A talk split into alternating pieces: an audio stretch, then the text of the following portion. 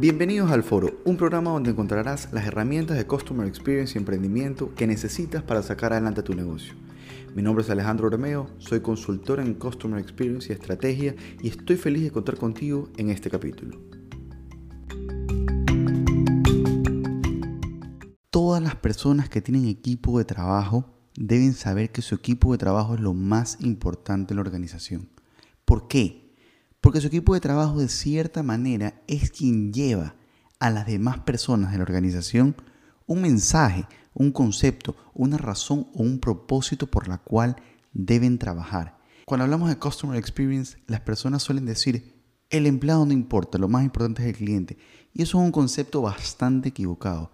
La experiencia del empleado es clave es clave para que él pueda transmitir todo lo que siente a sus clientes.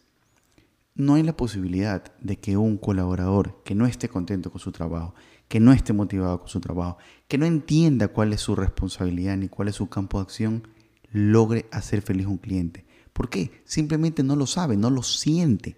Debemos trabajar en que nuestro equipo de trabajo esté alineado. Y les voy a decir algo, les cuento algo. Todas las personas se encuentran motivadas por naturaleza. Cuando una persona va a buscar trabajo, está motivado, quiere aportar en esa organización, quiere sentirse útil, quiere demostrar lo que es capaz, se debe esforzar en dar más y más dentro de la organización. Pero la motivación se va terminando. Es responsabilidad de cada ejecutivo y cada jefe lograr que esas personas se encuentren constantemente motivadas, encontrar qué los motiva a seguir adelante, tratar de trabajar en objetivos a corto plazo, a mediano plazo y a largo plazo. ¿Para qué? Para mantener motivados al equipo. No debemos trazar metas imposibles o únicamente, metas anuales. Busquemos metas semanales, quizás metas diarias, quizás objetivos que deben cumplir en dos días, tres días, cinco días. De esa manera vamos a tratar de mantener a nuestro equipo contento y que se sienta retroalimentado por parte de sus jefes. El segundo punto que también es súper importante es saber dar las directrices claras, ser claro con nuestro equipo de trabajo en lo que queremos, en la dirección a la cual queremos ir. Yo les cuento algo.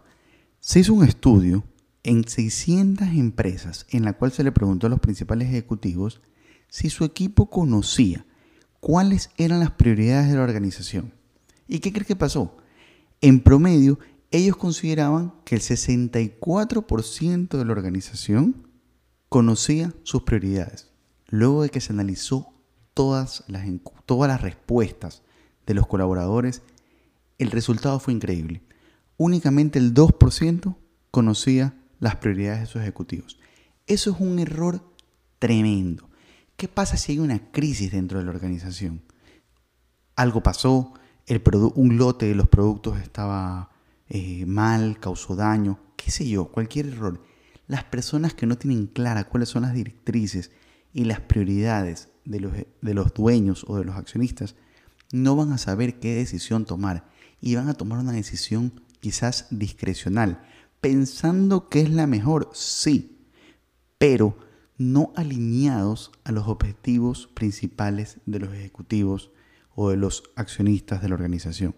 Entonces, seamos claros con nuestro equipo, digámosles que queremos, reforcémoslo, hagámoslo mensual, semanal, hagamos campañas de comunicación, tratemos de que todos se enteren qué es lo más importante. En el caso de Johnson Johnson es interesante, les cuento. Hace muchos años la pastilla Tylenol causó varias muertes en los Estados Unidos. ¿Y qué, creen que hicieron los ejecutivos que tenían que solucionar el problema, retirar las pastillas del mercado, eh, resarcir por los daños a los clientes? ¿Qué creen que fue lo que pasó? Nadie se equivocó. Todos lo hicieron súper bien. Todos cumplieron con su deber y todos cumplieron con algo importantísimo. ¿Qué creen que fue? El credo de Johnson y Johnson. Yo les invito a que lo lean. El máximo ejecutivo, el gerente, el CEO de Johnson Johnson en cada reunión les hacía recordar el credo, el por qué trabajaban, cuál era su razón de trabajo, cada producto para quién iba, si pasaba cualquier cosa, qué debían hacer. Nadie se equivocó en esta crisis. el dueño, el CEO, no tuvo que dar tantas directrices. ¿Por qué? Porque las personas ya sabían cuáles eran los objetivos, para dónde iban, qué debían hacer. Eso es lo que tenemos que hacer en cada una de nuestras organizaciones. La gente debe saber cuál es el propósito, debe saber cómo lo debe hacer, debe conocer sus límites y ahí es el rol fundamental de cada CEO, de cada ejecutivo. Trazar las metas de la cancha para que no haya errores. Hay casos que pasan en las organizaciones que a veces se echa la culpa al, al trabajador cuando la culpa es del ejecutivo que no se encargó de decir claras las cosas. Por ejemplo, si nosotros tenemos un equipo y nosotros tenemos una meta dentro de nuestra organización, y aquí un claro error que cometen los ejecutivos, le decimos a nuestro equipo de ventas, señores, este mes tienen que vender 300 mil bolígrafos cada uno. Y de pronto se aparece un vendedor a fin de mes y dice, bueno jefe, yo vendí 450 mil bolígrafos. ¡Wow! Usted vendió 150 mil bolígrafos más que sus compañeros. ¿Cómo lo hizo? Sencillo jefe, di un descuento del 70%